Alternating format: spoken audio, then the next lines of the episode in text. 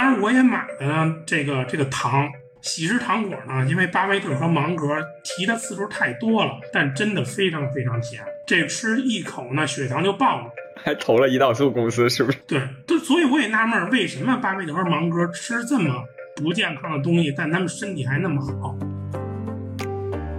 就是根据这个考夫曼的这个讲解吧，他认为一个人成功百分之七十左右要要靠运气。我倒也挺赞同这个观点的。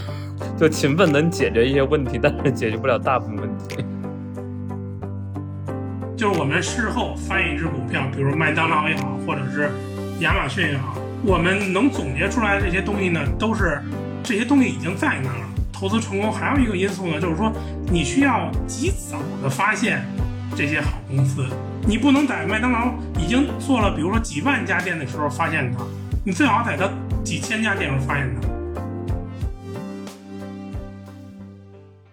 Hello，大家好，欢迎收听二维五码，这是一档科技评论播客，我们关注技术对人与社会的影响。我是本期主播建飞。本期我们其实没有那么多要铺垫的前情提要啊，就是我和 Bricks 的呃朋友阿庆，他前段时间去参加了这个巴菲特的股东大会，然后我们就想请他来聊一聊啊，就聊一聊去他在美国去参加这个。啊，股东大会的一些见闻，然后这一期也不像是一般的对呃巴菲特股东大会的报道那样说很投资或者是很很商业视角。我们其实想从游记的这个角度去聊一聊，就是说啊，看看这个全球知名顶级的财富管理专家和投资人他们办会的一种体验是什么样子的。好，阿信跟大家打个招呼吧。二维五码的听众朋友们，大家好，我这个是首次参加咱们这个节目录制啊，很高兴。我呢是老股民，巴菲特的长期模仿者，麦当劳巨无霸和可乐的拥趸，账户不新高但体重老新高，吃饺子不吃韭菜馅的投资经理阿庆啊，大家好。然后这一期我们呃另外一位主播 Break 也在啊，Break 跟大家打个招呼。Hello，大家好，我是吃韭菜馅的饺子就会特别开心的 Break。就是我想问，什么样的人才有资格去参加巴菲特的股东大会？需要找黄牛买票吗？他之所以叫股东大会呢，那肯定按常理是股东去的。据说啊，你就是买一股这个公司的股票就可以去。那这个公司的名字呢，叫我简单介绍一下啊，叫伯克希尔哈萨维。他的老板呢就是巴菲特。参加巴菲特股东大会就是参加伯克希尔哈萨维这个公司的股东大会，每年只有一次啊。他股票呢分成两种股票，一种股票呢。现在的股价应该是五十万美金左右吧。另外一种股票呢会比较便宜，是这个 A 股的那个一千五百分之一，五十万美金，比如说除以一千五，可能是三百美金。你买这个五十万美金的股票也可以，你买三百美金的股票也可以，只要买一股，你就有资格。好像是拿着这个截图和你的这个护照就可以去现场来换他那入场券。但是如果你不是他的股东，你也想参加这个会怎么办呢？就可以在这个网上，比如说易贝啊或者哪儿去，因为一股股票呢可以换四张入场券，那有的股东呢就会把这个票拿到网上卖，那你可以比如说花几十美金也可以买一张入场券，这是第二个。第三个呢，你就是没有入场券，我估计按当时进场的这个保安查券的这个程度呢，也可以混进去，因为当时人太多了，他没有。来不及说每个人看这入场券啊，大概是这么三种情况啊。你是用哪种方式进去的？因为我呢是正规的途径，因为我我这人是非常正规的啊。因为当时呢，我这个契机呢是我是跟着北京大学价值投资课的小组去的。那那这个小组呢，他就是有这个正规途径的入场券，我就跟着他们去参加了。当时呢是参加过这个课的，但这个课程呢。它不光是就是北大的学生可以选，就是比如我社会人士能不能选？其实至少在疫情之前是可以的。我我给这个课程的助教或者老师写一封信，情真意切啊，表达我对投资的渴望，对股票的这个这个炒股的热爱。那看你这个根据这个信的内容来判断你能否加入这个课程。它是一个面向社会整个社会都开放的课程。那这个课程呢？他每到这个课程结束呢，他会选一批这个表现好的同学就来参加这个会，这大概是这个课程的一个一个形式吧。呃，究其原因呢，是遵循了这个好像是就是美国纽约有一个哥伦比亚大学，也就是巴菲特当年念书学股票投资上的这个学，他的这个价值投资者课课的这个流程过来的。如果你有兴趣，你也可以呃写这个申请信，加入这个课程。好消息，好消息！二维码建听友群了。为尽快回笼粉丝，所有主播上班摸鱼陪您聊。进群还能了解二维码最新活动动态及选题展望。进群请认准微信个人号“二维码全拼”，二维码全拼，马小二恭候您的到来。然后加上这个课程之后，就你就可以光明正大的去参加巴菲特股东大会了。就是说，你也不需要去买那个股票了，对吧？啊，对的，对的，是的。你是空手套白狼。你自己就是就是在知道这个课结业的时候要去这个巴菲特的时候，你自己是怎么想的呢？是这样啊，我先解释一下，因为当时我在上课的时候呢，是很多年之前了。我确实呢，也是因为是最后是被选中了，但是因为我当时是护照的问题没去成，当时非常遗憾。当时我是怎么讲呢？我是机票都买了，我是已经到机场了，但是那个美国航空没有给我登机牌。所以当时我是拖着这个行李，就是非常失落的心情又回家了。我是这么一个契机。但这次呢，他正好是疫情也开放了，然后那个巴菲特也继续召开他这股东大会了。然后我就是呃，就跟跟这个组织者说啊，这能不能弥补我这个遗憾？所以呢，就就过去了。所以它也是一个弥补遗憾的这么一个旅旅行吧。当然了，作为一个长期的老股民，能去见到这个地球上。做股票最好没有之一的人，那还是怎么讲非常激动的。我说我举个例子啊，我我看过一档这个娱乐节目，是一音乐的节目，呃，嘉宾是孙燕姿，然后呢有一个参赛选手，他本来应该去唱歌的，但是看见孙燕姿就哭了。孙燕姿问他问他为什么哭，然后他就说他是他长期以来的歌迷，上学的时候没有钱听不了孙燕姿的演唱会，但是现在有钱了呢，孙燕姿已经不唱了。所以就非常的遗憾，但我觉得我这次这个这个奥马哈之行呢，见到了巴菲特，就是相当于没有这个遗憾了，所以这个心情呢也是有点激动的。是不是觉得巴菲特这个岁数也是其实是见一面少一面，非常的宝贵哈？因为好像也八十多了，快九十了吧？应该他是九十二岁，每次开股东会之前呢，会先写封信，这个信呢会贴到网上，那大家都会看到。那他今年这个信呢，是有人统计过啊，是他历史写的所有信以来最短的一封，而且写的呢就非常的拉家常的话，介绍了他的股东，介绍了他的这个长期的搭档等等的，反正感觉呢，而且他这信里呢也明确了谁来接他的班儿，感觉这个东西呢也不好说他以后会不会继续办或者怎么样，但感觉呢也有点啊意兴阑珊的意味。反正我是读出了这么点意思，所以我一想呢，他也九十二了，然后芒格他的搭档芒格也九十九了，就尽量能去看看还是看一眼。去这个股东大会的时候，之前会有一个什么样的预期嘛？就觉得这一场会满足什么样的一个愿望？从投资上就是没有太功利的想法，也不会说我想现场听到几个代码或者怎么样的，呃，还是主要是为了就是看一眼真人。那因为。我的这个英语水平啊，也是就是马马虎虎。现场听他们讲的这个，能得到的这个效果呢，跟我比如说我我就我在北京打开电脑，这还有这个实时翻译的中文版，那效果呢，可能还是国内看转播要好一点。但呢，就是为了能看一眼真人，这是一个。第二个呢，这个预期呢，就是说这个行程呢，就除了能见巴菲特、见芒格呢，他还有。其他一些这个参加这个会的一些其他的投资者，就可以跟他们有一个交流。就比如我这次行程呢，也去跟这个喜马拉雅资本的老师，包括这个 UCLV 投资课的教授，还有这个盖蒂基金会的投资负责人，《穷查理宝典》的这个书的编者，还有呃各行各业的小伙伴，有一个反正有一个交流，也收获很大。这是一个。然后还有一个呢，就是因为我从来没去过美国，所以对美国呢一直是多多少少啊有一些好奇和兴趣。但是之前呢，因为做股票吧，会接触一些公美国公司的数据，就对这个美国的一些基本情况呢，可能偏偏角角啊有一些了解。比如说美国人一年喝多少啤酒，比如说美国人一年装多少冠麦支架，或甚至说这个支架里有多少呢是那种自己能降解的支架，这个数据之前都了解，但始终呢没去过美国，就觉得还是很陌生的，就是也好奇想去看一眼。那另外一个呢，从宏观上角度上说呢，美国人均的 GDP 呢是七万美金，大数啊，中国人均 GDP 呢是九万人民币。我就假设啊，美国那边不发展，然后咱们这边按一个百分之六的增速去增长，我算了一下，大概三十年呢赶上美国现在的水平。所以说呢，也想直接就到美国，就看我们奋斗三十年赶上的一个生活水平到底是什么样的。所以也就带着这个好奇心，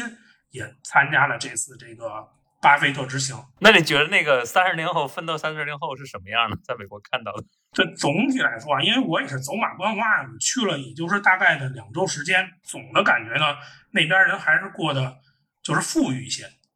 地大物博吧，自然资源也好，大国里的经济水平是发展到了一个。呃，怎么讲呢？一定的水平了，就是咱们确实还是需要努力。呃，我看那个巴菲特他那个股东大会是在他的老家开，就对美国不那么熟的也不太认识。那个那个城市的观感怎么样？城市的名字呢叫奥马哈，奥马哈是属于内布拉斯加州，这是美国相当于是中部的一个州，它的最大的城市。因为确实呢，我在奥马哈的停留时间呢是两天。就是也没有太多的时间去把这个城市逛一逛，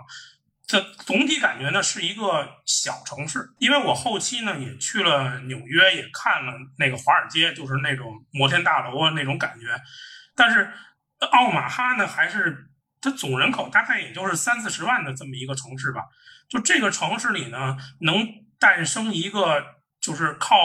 做股票积累这么大财富的一个人，我觉得也是蛮神奇的。当然，这可能跟巴菲特他倡导的观念，就是说要独立思考啊，要远离人群啊，远离这些做金融的人，可能是也有点关系。但总之，奥马哈给人的感觉呢，就是一个小城。但是呢，因为这个会呢，呃，据说每年都会涌来三四万人来参加这个会，感觉呢，这个会对当地来说呢，就是一个很热闹的一个庆典。就比如说，我走在大街上，就会过来。过来一老太太就问我：“哎，你是不是来参加这个这个巴菲特这个股东会的啊？”就很热情，大概是这么一个感觉。三四十万的常住人口，然后涌来 三四万的参会的人，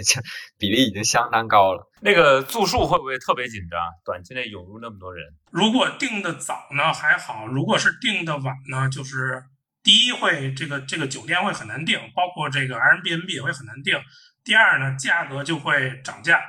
因为我是在奥马哈住了两天，我那个酒店呢，如果再往后一天，它的价格呢就是我定的三分之一的价格，等于是这个短期供需关系完全的发生了改变，导致这个呃住宿啊、吃饭啊、交通啊都是比较贵啊。那大概是这个多少天一晚？你像我住的那个呢，它属于一个汽车旅馆，它是远离市中心，从我住那个地儿打车。到这个会议的地点，也就是市中心的这个体育馆，大概要二十分钟，但它已经是远离市中心了。呃，费用呢大概是两千元人民币一晚。但我看最近的新闻啊，就是这个北京或者是这全国旅游景点的住宿都在涨价。多的人去参加这个会的话，那个会场它是个什么样子的？就是什么样的建筑啊？它那个会场呢，就有点像一个体育馆或者一个。这个会展中心，这个会议召开的地方呢，就很像一个体育馆，能容纳呢一万七千五百人，就跟看演唱会一样。它这个分那个内场座位，还有这个就是看台座位。因为巴菲特他当时开会出场呢，他就是在那个前面设置了一个讲台，然后他芒格还有他的两个这个经理是坐在前台，然后再往下呢是一个他设定的一个叫 VIP 席吧。大概有这么几排，然后再往下呢，就是这个内场座位，剩剩下的呢就是环绕这个体育场的看台座位。你坐的座位能看清这个巴菲特的面部表情吗？还是还是不如电视转播看得清楚？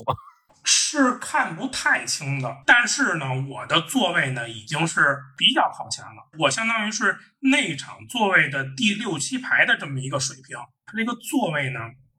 是。先得先到的。这个会场的大门是七点钟开，早上七点钟开。我呢是十二点半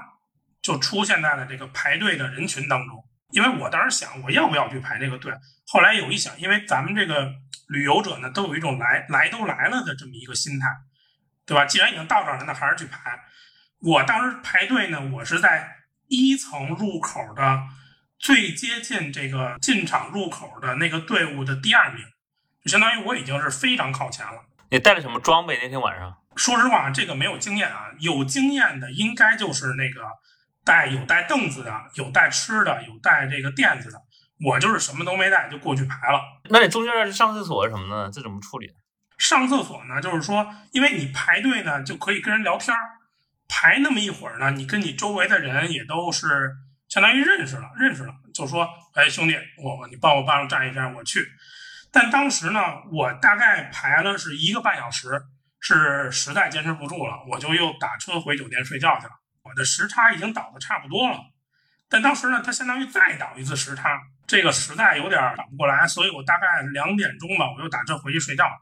但是呢，我前面这个兄弟很给力啊，他是西雅图大学的一个学生，本科学生，哎，他当时呢。帮我还占了个座，所以你那第二天早上去因为人家给你占座了，所以你还可以接着在那排是吧？对，因为第二天呢，我就是跟跟大部队啊一块进去了，然后看到那那位兄弟呃占了个座，然后其实呢，如果是大家想去的，有一个小的一个 tips，前面占座很普遍啊，但是不同占座方阵呢，有可能比如这一排他占了几个，他占了几个，中间有可能这两方都没占。就是说，如果你晚到了呢，也不用太着急，就是找一个，比如说太靠后的座位，你可以先到，先进入内场看一看有没有占座之间有空余的。但是说句实话，即便你坐了内场第一排，就是距离巴菲特距距离也看的不是那么清楚。他这个 VIP 他预留的那些坐席呢，可能有一些，呃，是他的这个董事会成员或还是家属还是朋友，有一些是。可能是比较重要的人物吧，比如说什么苹果 CEO 啊这些的，所以呢，他这块的空间呢还会离得比较大。那那个内场第一排距离巴菲特的直线距离，你估估摸一下有多少米？估摸着可能也得有几十米。早知道我把我那个观鸟望远镜借给你，拿可以拿去看。对对对，有有带望远镜去的应该啊。你在排队的过程中就已经和前后左右的人 social 起来的话，你会觉得都是什么样的？朋友在参加这个股东大会啊，到的特别早的，比如说一点之前就到的，反正是华裔居多吧。你比如说我看见的有这个呃大学生，有这个奥马哈当地的居民，但也是华裔，但是也有外国人，也有白人。然后还有呢，就是我们这一起参会的这个小伙伴，华裔居多，然后当然还有韩国人，但是也有外国人。到后期呢，可能外国人不会来的那么早。但主要呢还是以欧美投资者居多吧，在我看就是白人比较多啊。有和他们聊，就是他们为什么会来这个参加这个会吗？我觉得大部分人的心态呢，应该是就跟我差不多的，就是喜欢做股票，看一眼这个偶像。然后像当当地人呢，就是确实呢，比如说投了巴菲特这个公司的股票，然后长期以来呢，就随着它股价上涨呢。确实，这个家庭财富呢也有了一个显著的提高，也就很可能是很尊敬或者很感激巴菲特，也有这样一种心态。这个当天进场之后，他整个一个股东大会的议程大概是什么样的？议程呢是呃七点钟是开门放人，嗯，然后呢是大概进去以后呢就找座位找座位，大概是八点钟吧就开始大屏幕呢就会放一些视频。视频呢，大概是分三种类型的视频。第一种呢，就是巴菲特过往的这个一些讲话；然后第二种呢，是这个巴菲特投资公司的广告，呃，比如说苹果苹果的广告；然后第三种呢，是就是巴菲特呢，他会拍那么一两个搞笑的小电影，可能是为了活跃气氛啊，他就是呃很短，但是有剧情。我我当时看的，我们看那个就是他请了一个女演员，是当然我不知道叫什么，但她演过那个电影《真实的谎言》的女女女主角，当然是非常老的电影了。那那个女主角呢，就身材还还还行。然后呢，当时那在那电影里呢，巴菲特就让这个女演员去劝说芒格买科技股，最后就成功说服芒格买科技股，相当于一个小玩笑或者是小段子，然后拍成了一个视频，可能是为了活跃气氛。放完电影以后呢，巴菲特和芒格出场，出场以后呢，他们先要介绍公司过去一个季度，包括上一年度公司的运行情况，然后把那个报表、财务报表打到这个大屏幕上，会讲一些。这个环节完成完后呢，就是答疑环节，就是现场的这个参会者可以对这个巴菲特和芒格进行提问，电视台好像是也是搜集了一些问题，然后巴菲特来回答。这个过程会持续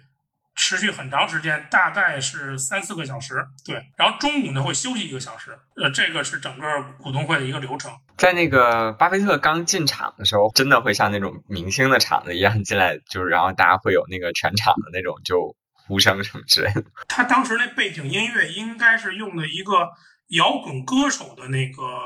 音乐《Empire State of Mind》，反正是这个这个他那个旋律是非常振奋的，振奋的。然后包括灯光，嗯，然后呢，就是巴菲特出场的时候就全场起立吧，然后大家拿那个手机就拍他，就那种那种感觉吧，应该就是那种摇滚巨星的出场啊。巴菲特当天穿的。怎么样？应该就是正装，但我距离他实在是远，我只能是把那个拍我拍的时候，这个手机这个摄像要放大放大，要放大到大概是五六倍才能拍清楚。大概就是一个很深颜色的西服，然后配领带。胖和芒格应该都是这个这个搭那个穿搭啊。刚刚谈到说这个，在他讲完了之后，其实会有一个答疑的那个环节，那个那个问题是他。提前收集的吗？还是说现场也会收集问题？他是现场呢有一个电视台的人，一个媒体，这个媒体呢会现场收集一部分问题，然后现场呢这个会场有十一个麦，反正是一个抽签儿的一个机制。如果你被抽到，你就可以问他问题。他是现场问题跟这个这个媒体的主持人问问题是两方穿插，整个这个这个会呢，巴菲特和芒格。以及两个这个接班人应该是回答了是五十个问题还是六十个问题，大概是这么这么数量的一个问题。那整场这么长时间听下来，内容上就是你会觉得有什么收获吗？就和网上，比如说中文互联网上对这一次这个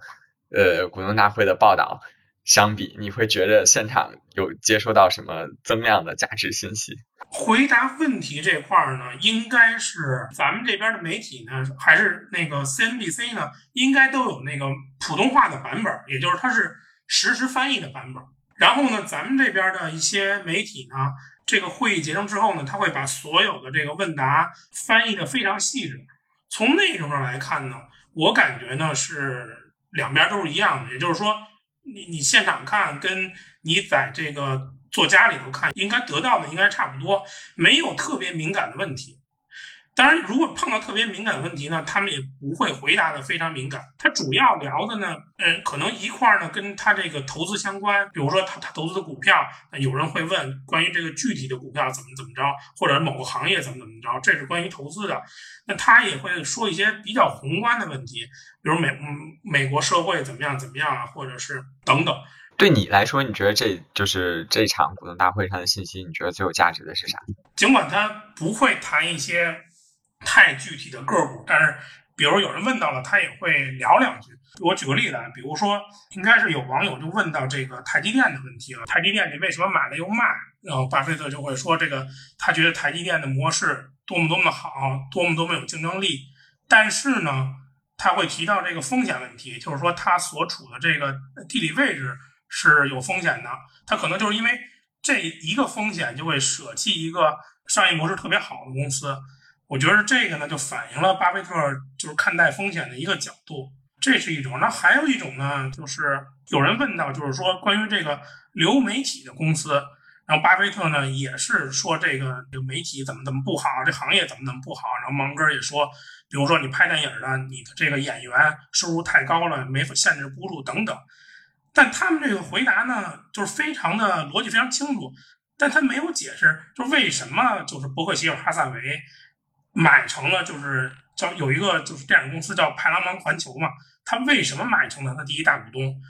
就是他回答的非常好，但是跟这个跟观众问他这个问题是相反的，所以这个呢很奇怪。我也没有就进一步研究这个派拉蒙环球啊。但是这个呢，确实是有点反常，感兴趣的朋友可以可以研究研究。这是一类，然后还有一类呢，就是说他会给你一些启示，比如说巴菲特现在买了好多的苹果股票，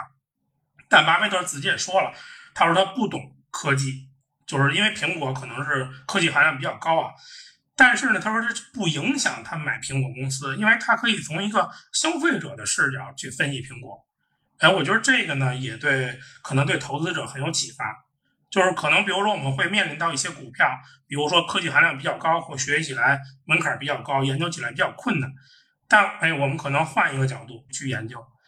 呃，反正这些问题呢，会给投资者呢有带来一些灵感和启发。然后还有一个呢，就是明显的，就是有有些网友会问说，可能就是百年之后的事儿了，因为他们确实年龄也比较大了，就是会不会被一些很激进的投资者来分裂这个伯克希尔公司？对这个问题回答呢，就可以看到巴菲特跟芒格他们的这个看法是不一样的。然后巴菲特会说一堆就是很细节，就是公司未来会怎么样，净资产会增加到多少，会给这个这些投资者造成多么大的困扰。但芒格呢？回答很简单，他说那时候我早死了，他说我根本不关心我身后的身后的会发生什么事儿，就是这个人生观可能是有点不一样，就是这块儿呢也很有趣吧。就是说他其实不太关心啊，就是说我如果再控制工资的时候，我能保证他什么样？至于他呃离开了之后什么样，他可能也不操心这事儿了，是吧？对，芒格是比比较洒脱的一种态度。嗯，那那个巴菲特怎么看呢？巴菲特就是说，他就是说我现在身体还特别好。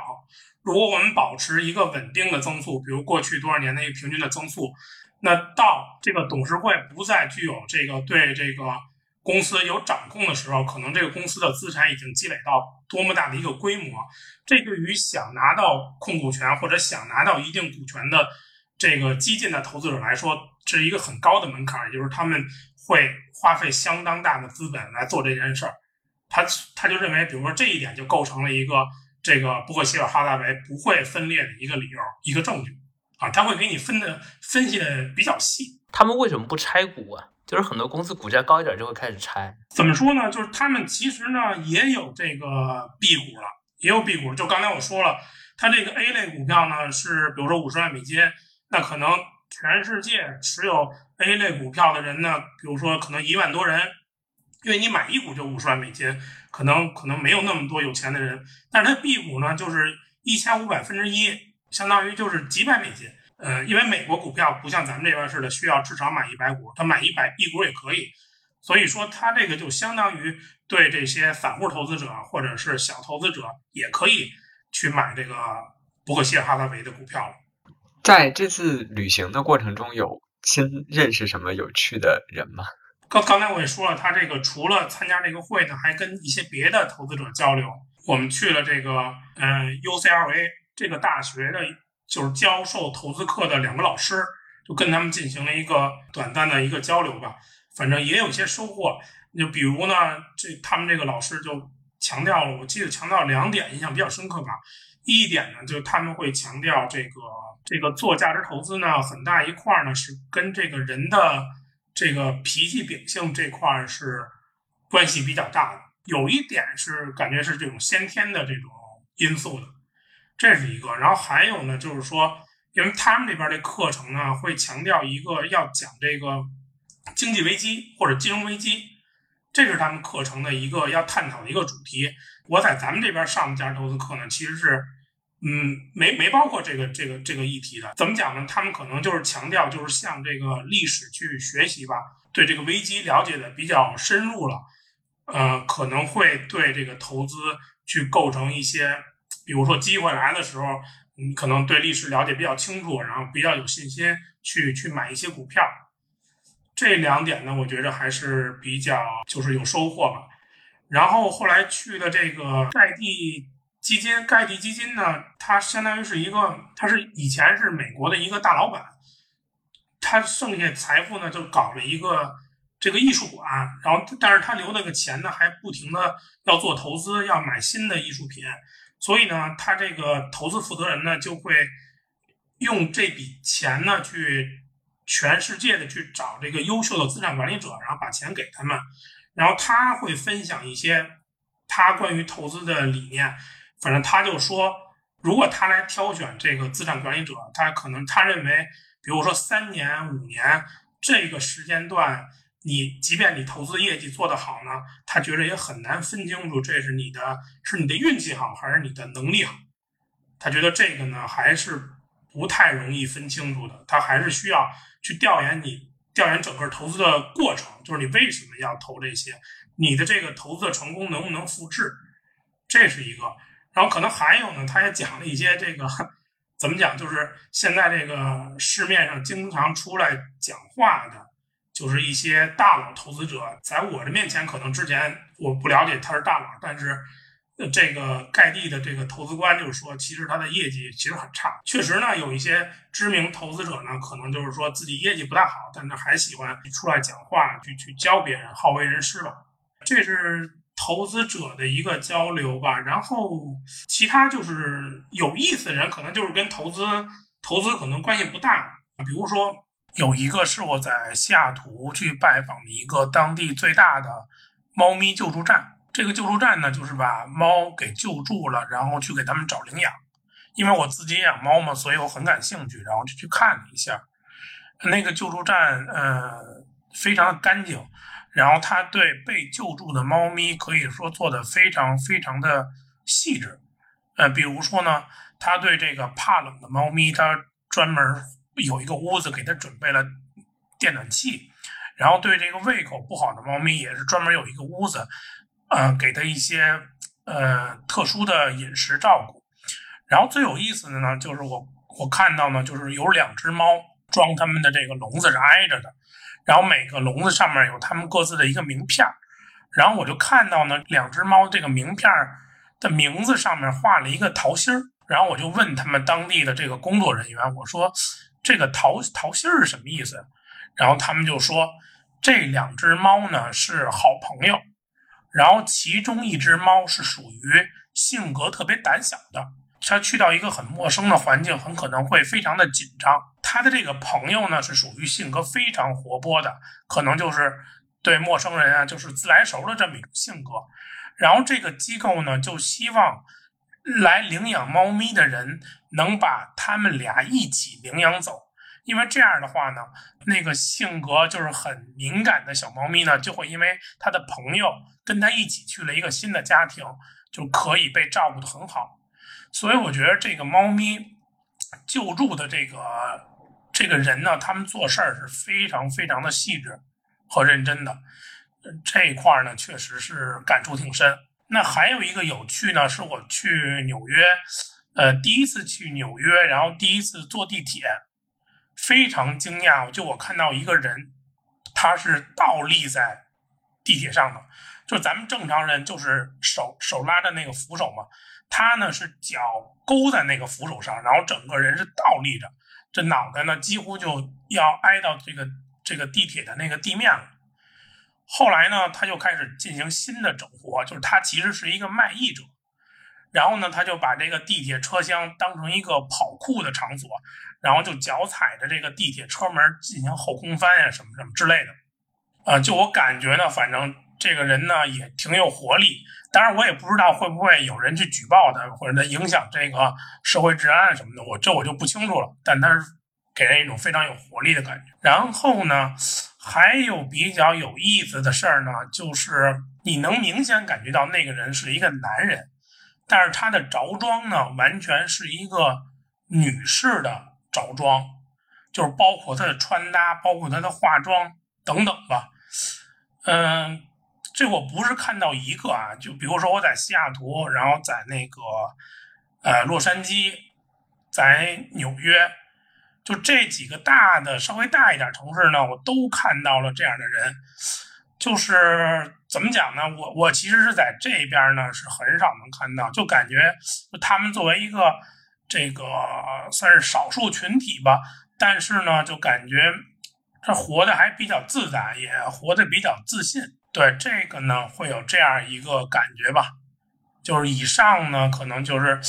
跟投资没关，但是我觉得比较有意思的或者有趣的一些碰到的一些人和事。回到那个巴菲特股东大会的那个部分的话，现场你会有和其他的参会者之间有一些什么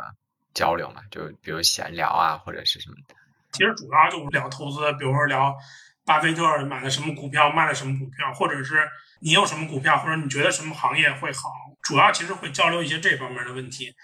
然后还有呢一块呢，比如说美国人他会对中国感兴趣，那中国人可能会对美国感兴趣，会交流一些中美之间的话题。但是这一部分话题呢，就给我给我的一个感触呢，就好像是咱们这边呢就是说美国多么多么不好，然后美国那边呢就说咱们多么多么不好，就是双方都会看双方的这个呃缺点或者问题比较多，这感触还是很明显的。就是说跟这些你去调研的这些公司这种感觉是吧？大家都会揪着对方的啊缺点或者看到你觉得不太好的地方讲，不是公司，就是双方双方的这个就是比较宏观的一些东西吧。那你觉得就是比如说那种双方的不好，是那种他刻意就是那个人就会对你有一些恶意呢，还是就是他会觉得某一些东西他是不好的？对个人的恶意应该是没有，因为我感觉呢，就是大家还是对双方还都是很尊重、很好奇。但是他觉得呢，可能就是说，他从他从媒体得到消息，或者怎么样，都是比如说咱们这边的一个负面的东西，就可能咱们这边发生的所有负面，美国媒体都在报道了，但是正面的呢，他可能就没报道过，所以这他就会导致呢，美国可能他投资者他在做投资判断的时候，或者他在投资决策的时候，他就会没有底，或者质疑。你的整个宏观或者怎么样，他就比如说他碰到一个中国的中概股，他做基本面分析分析不错，但是他始终呢，他因为这个媒体的东西呢，他会脑子里有一个不不太安定的东西，然后他就不会买或者他就会卖，反正是有这样的。而且有的投资者呢，就会当面告诉你，他说他不太信任呃中国的这这一套东西，所以他也不太会参与中国的任何投资，包括股票，包括什么商业活动。所以呢，就是说双方缺乏很很很详细的或者很真实的一个了解和体验啊，就信息差其实还是挺大的。就是你从纯粹的投资的角度来讲的话，就是不带任何就是价值的判断的话，其实如果是这样的状况，就是证明双方的信息差其实还是挺大的。而且国际新闻他们天生也倾向于报道呃其他国家的负面嘛，国外国内其实都是这样的，因为好人好事大家可能就是报起来就觉得有点奇怪。从我看新闻，呃，不说对美国的报道，就是我就是平时刷刷那个，比如刷微信或者刷一些短视频啊，就是感觉媒体的这个报道呢，呃，真实性、客观性呢，好像大家现在也不太追求这些了啊。还是在这个奥马哈这这两天里面，你们除了股东大会之外的，就比如说吃饭啊什么的，有去打卡什么 巴菲特喜欢吃的糖果屋？然后还有什么樱桃味可乐之类的，有去这样圣地巡礼一下。就是听巴菲特和芒格讲话，这是一部分。它还有一块呢，就是说，另外这个会场一个大的，相当于一个大的展销会。这个展销会呢，就是说巴菲特公司所有，也不是所有的啊，一部分的东西就会在那块儿去卖。因为这个伯克希尔哈萨维这公司呢，它相当于是一个控股公司。然后它旗下呢有五花八门的各种商品，比如说它有铁路公司，有能源公司，有这个消费品公司，比如说，比如咱们比较清楚的就是那个 D D D Q 冰激凌嘛，到时候现场也有卖冰激凌的，还有什么卖衣服的、卖鞋的、卖糖的，还有卖飞机的，那公司就是做私人飞机租赁的吧。一个真的私人飞机给它放到那儿，然后大家就排着队进去看这飞机里头装潢怎么样什么之类的。总之呢，它是一个展销会。其实那一块儿呢，其实感触也挺深，因为大家都说平时老说我们要买好的公司，买好的资产，但是这些东西呢，都是从巴菲特那报告上读到的这个单词。但是呢，现场过去在那儿就会很震撼，因为这个很大的一个展厅里，这些资产。或者这些产品，它是实实在在出现在我的眼前的，所以这块呢还是有一点震撼。当然，我也买了这个这个糖，喜事糖果呢，因为巴菲特和芒格提的次数太多了，老说这糖怎么怎么好，就是呃怎么怎么应该比别人卖的贵。但是呢，我说句实话，它它真的非常非常甜，尤其是它那个花生糖，就是据说芒格在会场，芒格经常就是往嘴里。甜的就是那个糖，但真的非常非常甜，这吃一口呢，血糖就爆了。还投了胰岛素公司，是不是？对，就所以我也纳闷，为什么巴菲特和芒格吃这么不健康的东西，但他们身体还那么好？还有一个呢，就是因为我不是那种非常狂热的粉丝，就是我们一起去的呢，有有的小伙伴是比较狂热的，他们会去巴菲特经常吃的麦当劳那个店去吃麦当劳，然后去巴菲特吃牛排的店去吃牛排。当然我也想去吃牛排，但我没提前订。他们说那个得提前几周去订吧，就是因为当时好几万人涌到那儿，大家都想去吃，可能就是就排不上了，也有这种这种情况。我看到你这次行程上其实还去拜访了另外一个，就是《穷查理宝典》的那个作者彼得·考夫曼。就是《穷查理宝典》这本书，其实在国内的这个理财的畅销书榜上一直就是前几名的徘徊嘛。对于大多数人来说，对他的了解可能也就仅限于。这本畅销书了，那他他实际在美国是 run 一个什么样的公司，是做什么的呢？其实我们去呢，就真的是到了他那个公司，然后我们去呢就找了一个会场，然后当时呢他就给我们大概是讲了一个多小时、两个小时，然后双方有一些交流。我们是没有参，就是参观他那公司的，他那公司应该是做一些工业部件的，比如说连接器啊什么的。对，它是一个工业公司。关于它这公司怎么样呢？就是这方面的信息，我我就是获得的不太多啊。当时他主要会讲了哪些东西呢？主要的话题还是就是在就是投资这一方面吧。但是他讲的东西呢，题目都比较大一点，就是比较虚一点。比如说，他会给你讲说，这个这个，如果一个好股票是要什么要素，比如他会给你讲说，回报要特别高，风险要特别低。而且呢，这个股票涨的时间呢还要非常长。他说这个三个要素就构成一个好股票。那这个呢，就是说他说的东西都对，但是呢，就是不太可能呢能指导到就是咱们真实的就是股票的买卖。我是这么一种感觉。就比如说他还说，呃，什么人做股票会比较有优势呢？他说一个真正嗯管理企业的人，就是一个。创业者或者一个企业家，他在做股票投资的时候就会有这个优势。那些比较富的人呢，是那些永远不卖出股票的人。比如他举了几个例子，比如举了那个特斯拉的那个老板，因为他是这个公司最大的这个股东嘛，并且他是这公司的创创始人和运营者，所以他就是靠这一个公司的股票就成为世界首富啊。比较有收获呢，就是他提到一些人名什么的，就是我会记下来，然后回来。再查这个人是干嘛干嘛的，比如说他提到有一个投资者叫 Nick Sleep，他说这个人就只投资了四只股票，但是业绩非常好。后来我查了一下，确实是十三年平均的回报，就是打败这个基准。他投资的股票包括 Costco、伯克希尔哈撒韦，然后亚马逊。他后来我也是搞到一本书，这个书里呢就是这个 Nick Sleep。写的给给他的投资人写的信，大概是这十几年时间写的信。他为什么能发现亚马逊，以及他为什么拿亚马逊的股票能拿很长时间，有一个阐述，就是根据这个考夫曼的这个讲解吧，然后会有一些新的信息的发现等等。然后他还提到呢，有一个哲学家维克斯坦根还是什么，后来呢，刀郎这个歌里呢也写到了这个人，后来确实也就火了。但是我也是。买了本这个人的书，但是确实读的，呃，有点困难，因为他的那个哲学家可能他太写的太哲学了。但是他为什么讲到这个人呢？他就是说，只要你把这几块能搞清楚，你就会了解一个事物的本质。然后他的话话锋一转，他说，如果你把股票的这几块搞清楚，你就能做好投资。然后他就引出了自己，他他觉得认为应该做投资应该把哪几块搞清楚就 OK 了。那他大概是这么一个，呃，说法啊，是不是觉得没有期待中那种醍醐灌顶的效果？可能也不一样，因为我也跟那个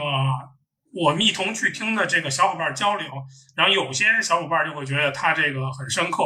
然后很有启发，但是我听起来呢，就会觉得他偏宏观一些啊，可能还没有太怎么叫刺激到我。但他还说呢，他还说他觉得一个人成功呢，三大要素，他还给。给每个要素，呃，分配了一个这个贡献值，比如说这个勇气是一个，然后运气是一个，然后还有一个是是勤奋还是努力是一个，然后运气呢，他给了一个百分之七十左右的一个贡献值，他认为一个人成功百分之七十左右要要靠运气。我倒也挺赞同这个观点的，就勤奋能解决一些问题，但是解决不了大部分问题。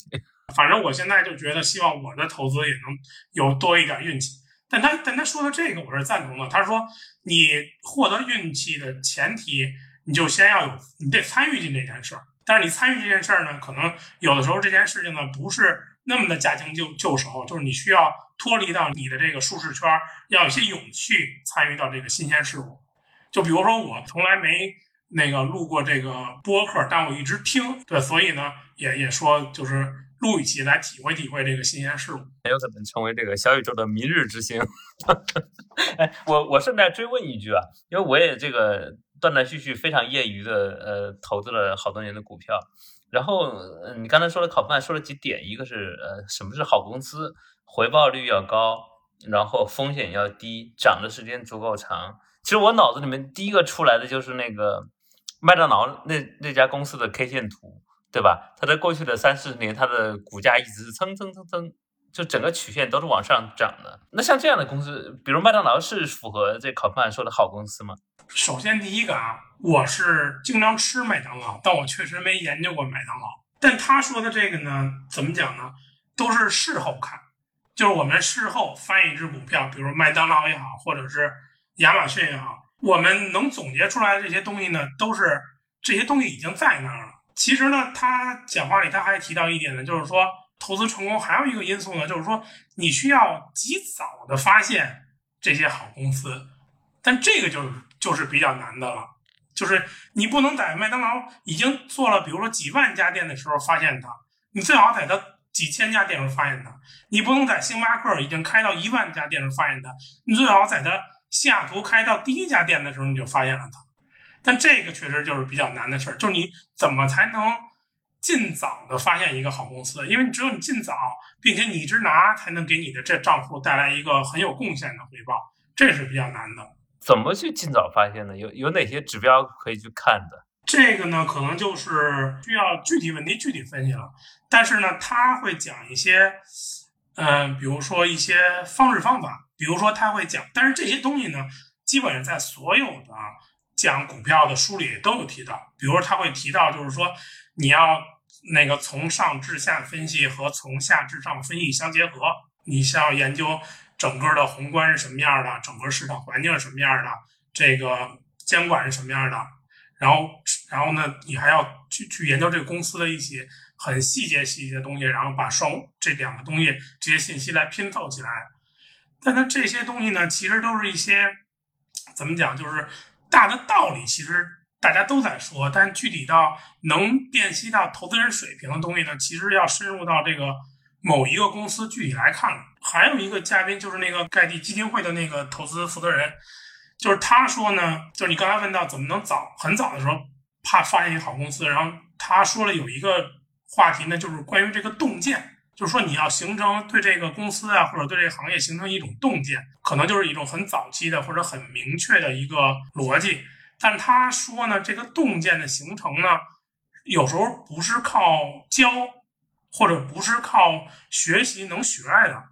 这个可能就是一种一种玄学，有一种天分在里头。他当时就讲，他认为。一些好的投资者，比如芒格，比如巴菲特，比如喜马拉雅公司的创始人，他们都是非常有洞见的。但这些洞见呢，有可能就是天生的，这不是靠你学习、靠积累、靠看书、靠去企业调研能得到的一种能力。对，所以我们可能大部分投资者呢，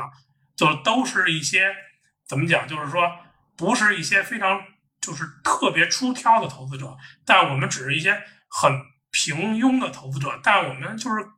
搞一些常识的东西，也能取得还相对可以的投资回报，但没有那么优秀。但这个相对可以投资回报，我觉得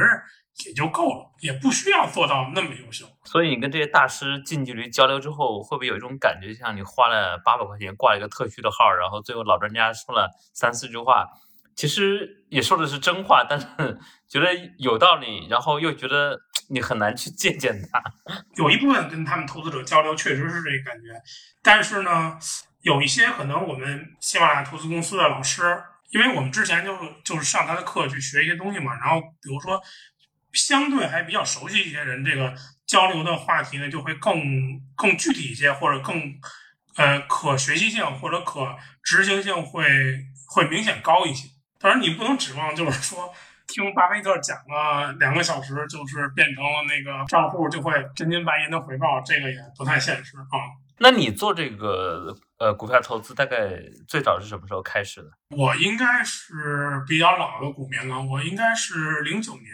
零九年开始接触这个股票了，但是怎么讲呢？就是你会把投资这件事情作为一种置业嘛？就像马克思韦伯说的，以投资为置业。什么叫置业？就是说比 job 比工作更要高一层，类似 career 这样，就是把它做一种终身的事业吧。就用我们中文更熟悉的语境讲，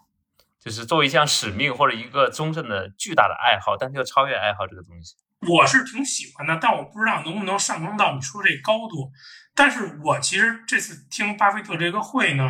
其实也有这个感触，就是说，你比如巴菲特，他已经是通过股票投资，他已经是全世界最富有的那几个人之一了，对吧？而且他已经九十多岁了，他其实完全没有必要，就在常人看来啊，完全没有必要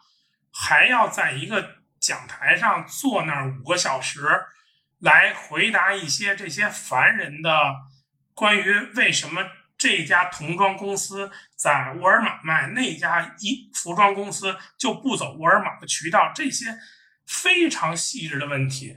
我觉得他纯粹是出于，就像你说的，出于到了这个对这个事业的热爱，或者是真是在渡人啊。他在讲这些东西的时候，对自己有一个回报。但是呢，至少从股票投资这件事情看来呢，他是可以长期的作为一个。爱好的就是为什么呢？我举个例子啊，因为我平时喜欢踢球，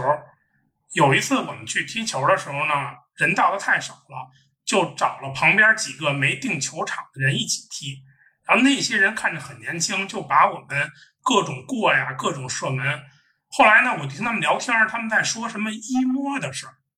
我一问，他们是初中生。股票跟足球最大区别是什么呢？就是你不会因为年龄的逐渐增长被年轻人拍在沙滩上，而反而会随着年龄的增长，就像巴菲特说的，对，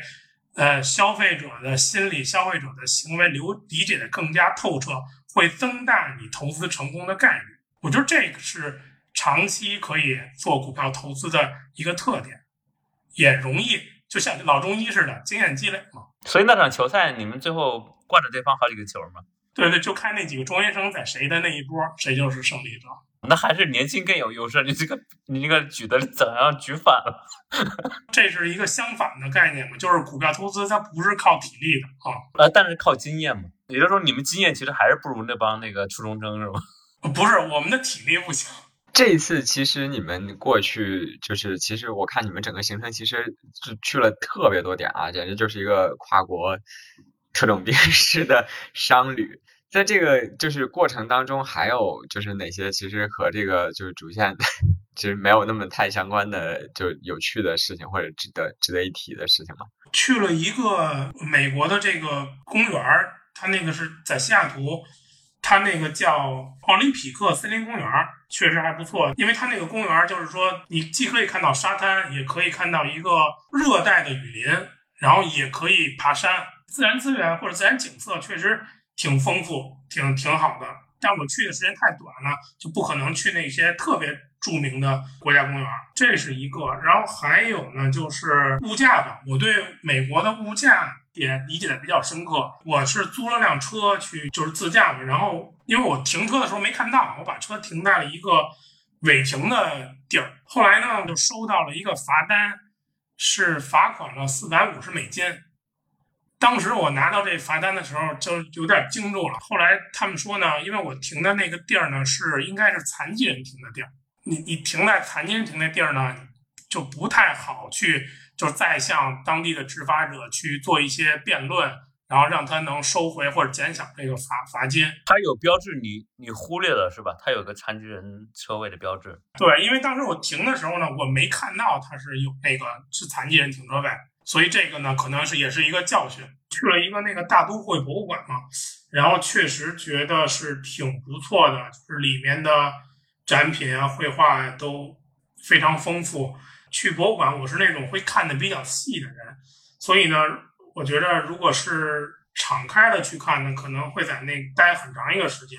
但这次确实太短了，没有没有没有太大机会。明年，比如说往后还有接着去那个那边的打算吗？美国再去看一看其他地方？有可能，但是就是说，如果比如咱们这个听众是一个，比如对投资没有那么感兴趣，他只是对去旅游感兴趣，我其实还是建议去参加这个会的，就是可以也是感受感受，跟投资者去多交流交流吧。其实行程上可以更优化一些。因为我呢，这次确实第一次去，不是特别明白。因为他当地呢，在这个巴菲特股东会的前前后后，会有大大小小的投资的论坛，就是很丰富的一个嘉年华的一个形式。所以这个可以提前在网上去查好信息，就是多参加一些这个会。甚至我当时到了那个巴菲特股东会的当天，在这个希尔顿酒店，是新浪财经、腾讯财经，还有一个什么中国的媒体，就是那酒店里就有三个。中国的中国人主办方办的这个投资酒会，所以说这个投资投资者活动是非常非常多的。其实我还有一个遗憾，就是我我的箱子是非常小的，但是参加那个展览会，其实很多东西都是可以买的，就包括像一些他那个会会展里有一个图书销售的点儿，那会卖关于投资、关于巴菲特的书，这些书呢，有的确实在。国内是不太好买到的，所以下次有机会去呢，我可能会带一个大点箱子，多买一些这方面的资料。还有一个呢，我希望就是下次呢会有直飞美国的航班，就是不会那么难买。这个呢也会增加大家去美国旅游或者参加巴菲特股东会的一个兴趣点。现在航班数还是非常少哈，还是疫情前的百分之十、百分之二十这个样子。对吧？反正当时我是四月份买的机票呢，确实。直飞的机票呢，几乎就是没有，而且呢，价格也比较贵啊。从哪转的土耳其吗？我去的时候是在首尔。之前我们一个朋友说去的美国，然后从土耳其中转，就相当于绕着地球飞了一圈。